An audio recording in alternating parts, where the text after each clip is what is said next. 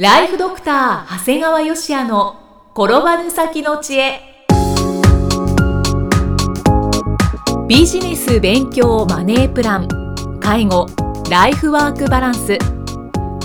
この番組では認知症専門医であり経営者でもある長谷川芳也が人生を10倍豊かにする知恵をお届けします。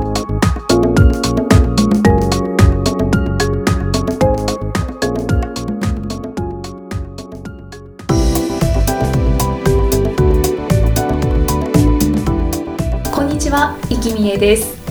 ライフドクター長谷川芳也の転ばぬ先の知恵。今回は第224回です。長谷川先生、今回もよろしくお願いします。よろしくお願いします。今回はどのようなお話でしょうか？一紙 3.5cc って分かんないね。3.5ml な、なんですか？認知症専門医としてはい。噛むことって相当に重要なんですよ。はい噛むこと、1回噛むと 3.5ml の血液が脳に送り込まれるんです。そうなんですね。噛むことで脳への血管に圧力が加わり血液が流入するんです。でさらに口の周りにある口輪筋と言われる筋肉は顔の多くの筋肉とつながっている。はい。口を動かせば顔の筋肉を介して脳を刺激を与えてくれる。うんでさらにワーキングメモリーの中心である前頭前野から記憶を司る海馬に影響を及ぼします。はい。噛まないと海馬の神経細胞が死滅することが報告されているから驚きなんですそうなんですね。直接的に影響があるんですね。ねなんか一紙 3.5cc ってすごいと思わない？結構ビュっていきますよね。ね。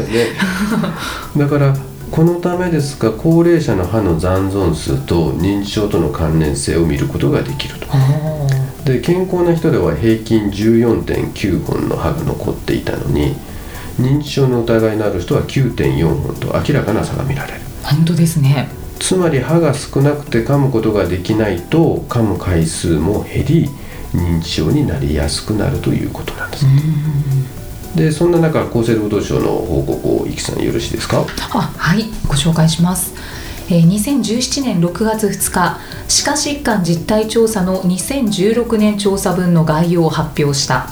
それによると2016年時点で80歳で自分の歯が20本以上ある人俗に8020達成者と呼ぶは推定で50.2%に達したことが分かった。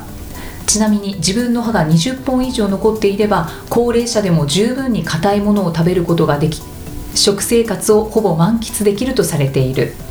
これは前回調査の2011年の推定値38.3%を大きく上回っている。ほうこれね実はこの報告書ね一生一生懸命読むんだけど上昇理由について記載はないんだよね、ああそうですね、うんただまあ簡単に言えば要するに長生きしとる人は歯が20本以上ある人が多いよという証明なのかなと思って見ている、だから別に世の中がすごく歯のことを、まあ、当然そういう啓蒙活動もあるんだけども、まあ、結果として高齢者でも歯がある人がすごく残っている、まあ、両方の面だよね、はい、うん。はいっていうことなのかなというふうに思っていま。そうですすね。そうかもしれないですね、うん。だから本当にねあの歯って大事なんだなってことを思っています。はい。じゃあね、いきさん。はい。唾液って1日どれぐらい分泌されるかご存知ですか？あの全然見当がつかないんですけど。そうだよね。毎日ペペペペ出すわけじゃいけないからね、はい。これ僕ら医医療の中ではあの結構有名な話で1日1.5リットルなんだよね。結構多いですね。と思った僕も1.5リッター出てんだと思って。本当に。うんだから唾液って実はすごい大事で、で多くの働きがありますのでちょっとご紹介をします。はい。でまずは風邪などの細菌が体に入らないように守る働きはい。口は外から多くの細菌が入ってくるんだけど唾液の中に抗菌物質があるんだね、いわゆるリゾチームとかラクトフェリンというものがあってこれが細菌が体の中に入り込まないように殺菌していますので、まあ、同時に口の中の細菌がバランスよく保てるようにも管理している。素晴らしいですね。しいあと食べ物を消化する働き、うんうん。唾液に含まれる酵素によって食べ物を消化する働きがある。うんはい。食事の時によく噛んで食べ物に唾液を多く絡ませることによって食べ物の栄養素をよく吸収できてで胃腸の負担を軽くすることができる。うん。だからよくさ胃腸が弱ってる時におかゆ食べるっていう人いるじゃん、はい。あれほんと良くないんだよ今のお話だとそうなりますね。要するにおかゆってもう噛まなくても柔らかくなってるからそのまま飲み込んじゃうでしょ、じゃなくてそういう時はいつもより普通のご飯をしっかり噛んで唾液をしっかりまぶしておかゆ状態にして飲み込んだ方が効果的な。の、要するに唾液をまぶすことが効果がある、だからおかゆってだからおかゆ食べる時っておかゆだからサラサラサラって飲み込んじゃうんじゃなくてやっぱりしっかりと唾液をまぶすってことが大事ですね。の方が胃腸に負担がかからないんですね。要するにある程度唾液によってある程度消化してから胃に入るか、いわゆるおかゆになっちゃってそのまま流し込まれるとかえって胃腸に負担かけちゃうよ、はあと溶かされた歯を元に戻す働き。い溶かされた歯要するにあの唾液の中にはリン酸やカルシウムなど歯に欠かせない多くのミネラルがあの含まれてる、はい。で歯はね食事した時にちょっとと溶けてミネラル成分が流れ出るもんだからだから唾液によってあのいわゆるミネラル成分が歯に戻されて再石灰化が起こる。要するに歯が戻りますよっていうこと、唾液ってすごいですね、うん、だから実はご飯食べてすぐ歯磨かん方がいいんだよ。ああちょっと時間を置いてそれこそ食べ終わってからしばらく唾液をしっかりと出してからまあ本当歯磨くのもそのその歯磨き粉いっぱいつけて全部せっかく唾液が出てるものを全部なくすんじゃなくて本当にあの歯間ブラシぐらいでやるのが本当はいいと言われてる。あとは虫歯菌が出す酸を中和する働き中和ですか？口の中っていうのは食事した後はあの虫歯菌が出した菌によって酸性に傾くんだよね。はで口の中が酸性のままだと歯が溶けちゃうんだけど、唾液の働きによって酸性から中性に戻して歯が溶けることを食い止めるんですよいね。ほだから唾液で中性に戻す働きが強いほど虫歯になりにくくなるうほう唾液がたくさんあるほど。とそうそう。はあとは味を感じさせる働き。はい。あの舌舌には未来という味を感じる細胞がある。唾液で食べ物が分解され、えー舌の、えー未来細胞に多くの味の成分が浸透しますから。はい。だからよく噛んで唾液を絡ませると食べ物本来の味を感じることができる。味にも関係するんですね、唾液が。だから以上のことを考えるとさはいこれ万能の働きを持つ唾液なんだけどはい。やっぱりあまり噛まないと半分程度しか分泌されないんだよね。すごい一気に減るんですね、うん、だからやっぱりしっかりと噛んでしっかり唾液を分泌するためにはやっぱ歯医者さんに、えー定期的にメンテナンス受診するのが大事ですよね、先生もなんか歯医者さんのようですね。俺ねどんどん最近歯医者行く回数あの間隔が縮まってきててさ 今最近2ヶ月に1回行ってるよ。何ですか？行きたいんですか？いやなんかやっぱりすごいいいなと思うもん自分で行くと調子いいし。いきさんはどれぐらいの感覚で行くの？私あ私はでも1ヶ月に1回ですね今のところ。偉いね。さすがだね。ありがとうございます、うん歯が命だもんね。あそうですうね歯のクリーニングとか大事ですよねただ今言われたそうやっていきさんとか僕みたいに定期的に歯医者さんに行くっていう人はまだ全体の世の中の6%と言われてる。あ少ない。6%だよ、はあいやメンテナンスやっぱ大事だと思うんですよね、うんだから歯は痛くなってから受診をするっていう人がやっぱり未だにも多いんだよね、うん。歯医者さんは歯が痛くなってから行くんじゃない。はい。僕だけでだって自分歯医者さんのコンサルするときに歯が痛くなってくるようなやつ見るなって言ってる だって歯が痛くなってから見てくれっていう人ってそもそも歯に対する関心がないわけ。うん待つないですね。ね、でだからそこにお金をかける気もないから自費に行くこともない。で結構大騒ぎしてうん。治療途中でも来なくなるっていう。だからもう邪魔なだけなんだよだからもう自分のとこのクリニックはそうじゃなくてきちっと歯に対する関心が高くてお金もかけて定期的なメンテナンスをする人だけを見なさいよって僕はコンサルとして言うもんで、だからいきなり電話がかかってきてすぐ見てくれっていう人いたら断れって言って。あどうしてもって言ったらむちゃくちゃ待たせろって言って だってそうじゃんきちっと予約を取って1ヶ月とか2ヶ月に一遍きちっと来てくれる人だといっぱいいるわけだよ。でその人ってすごく歯に対する関心もあって努力もしててなんでそんないい加減なことやっとって急に歯が痛くなったやつ優先的に見なあかん、うん、その人はどっか他の歯選ん歯医者行けよっていうところで そうですね。区別した方がいい。コンサルをしてます。はい。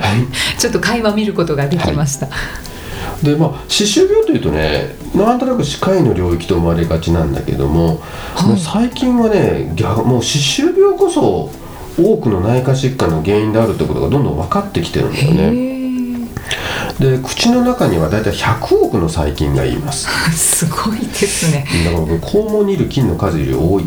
えー、やだ。せ清掃状態が悪い人は1兆を超えるんだよね。ちょっと怖いですね。いやだから寝起きのキスなんてしちゃダメだよ 寝起きのキスってねうんこ何グラム分かぐらいの細菌だっていいうから。やいやいややめてください。お互いきちっと口をきれいに磨いてからじゃないとキスはしてはいけない。ではい。これらの細菌が口の中の毛細血管から全身に回りでこれが血管内で炎症を起こし動脈硬化を引き起こします。はだからけ歯周病の人って脳梗塞心筋梗塞の確率が大体3倍高くなるんですよあね。そうなんですね。だから僕らも実はもともと糖尿病の患者さんは歯周病なんかの炎症所見になりやすいっていう風な認識はしてたんだよね。うん、うん。はい、うん、炎症の病気にはなりやすいなって。ただ今逆やね。今は歯周病を持つ人が糖尿病になりやすいということになるんだよね。これちょっと難しい話になるんだけど歯肉炎により産生される炎症性のサイトカインっていう物質があるんだけど、はい。これが血中に入り込んでインスリンの働きを阻害すると。で結果糖尿病になると。うん。現在糖尿病って予備軍を含めて約2000万人を超えると言われてますから。多いですね。でこの糖尿病ってね認知症の中でもアルツハイマー型認知症と血管性認知症のどちらの原因にもなるもんだから。あ認知症にもつながるんですね。だからね糖尿病を介して歯周病が認知症の原因になるんですよね。はで歯周病は以前は不治の病とされていたんだけども、まあ、現在は進行をある程度阻止することが可能になりましたから健康を取り戻すことは可能なんですね、あうんうん。だからもう治療の基本は歯周病の原因である歯垢をためない増やさない。だから僕らこれ実は真剣に考えてるんだけども以下のクリニックの一室で歯科医や歯科衛生士さんによって歯周病予防が行われるっていう時代も来るんじゃないかなと思ってるし僕は実際やろうかなと思っています。だからいずれ歯医者さんを雇用するもしくは歯科衛生士さん雇用してもいいかなと思ってますね。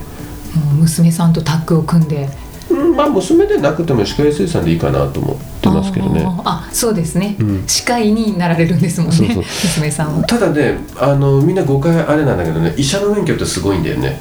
何ですか？医者の免許って実は免許上は歯医者の治療はできるんですよ、えーそうなんですね、うんだから僕がイキさんの歯抜けって言っても法律上は問題はない。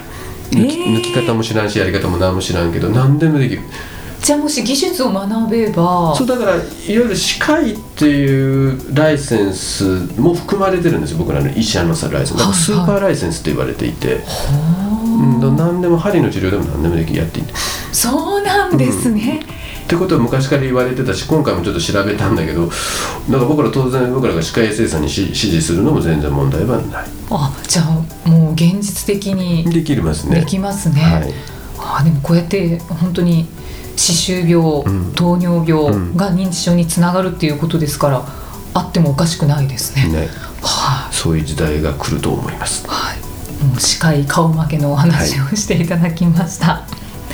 えーで実はあのこの番組なんですけどもほ長谷川先生、えー来週の配信でううんうんうん最終回となるんですよね。そうですね。まあネタはまだいくらでもあるんですけども、まはい。また次回の時に理由はご説明しますけども、はい、まあちょっと一旦終了しようかなと思ってますので。はい、私からも長谷川先生にいろいろとちょっとお話を聞かせていただくべくはい。ご質問させていただきます。はい。わかりました、では次回もよろしくお願いいたします。お願いします。ありがとうございました。「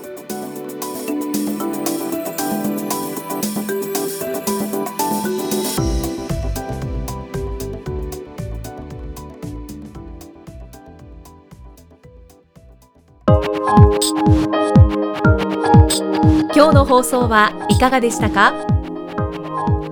番組ではご感想や長谷川よしあへのご質問をお待ちしています。番組と連動したウェブサイトにあるホームからお申し込みください。URL は http コロンスラッシュスラッシュ brian gr.com スラッシュ podcast スラッシュ http コロンスラッシュスラッシュブレイン -gr.com スラッシュポッドキャストスラッシュです。それではまたお耳にかかりましょう。この番組は提供ライフドクター長谷川芳也プロデュースキクタスナレーションは生きみえによりお送りいたしました。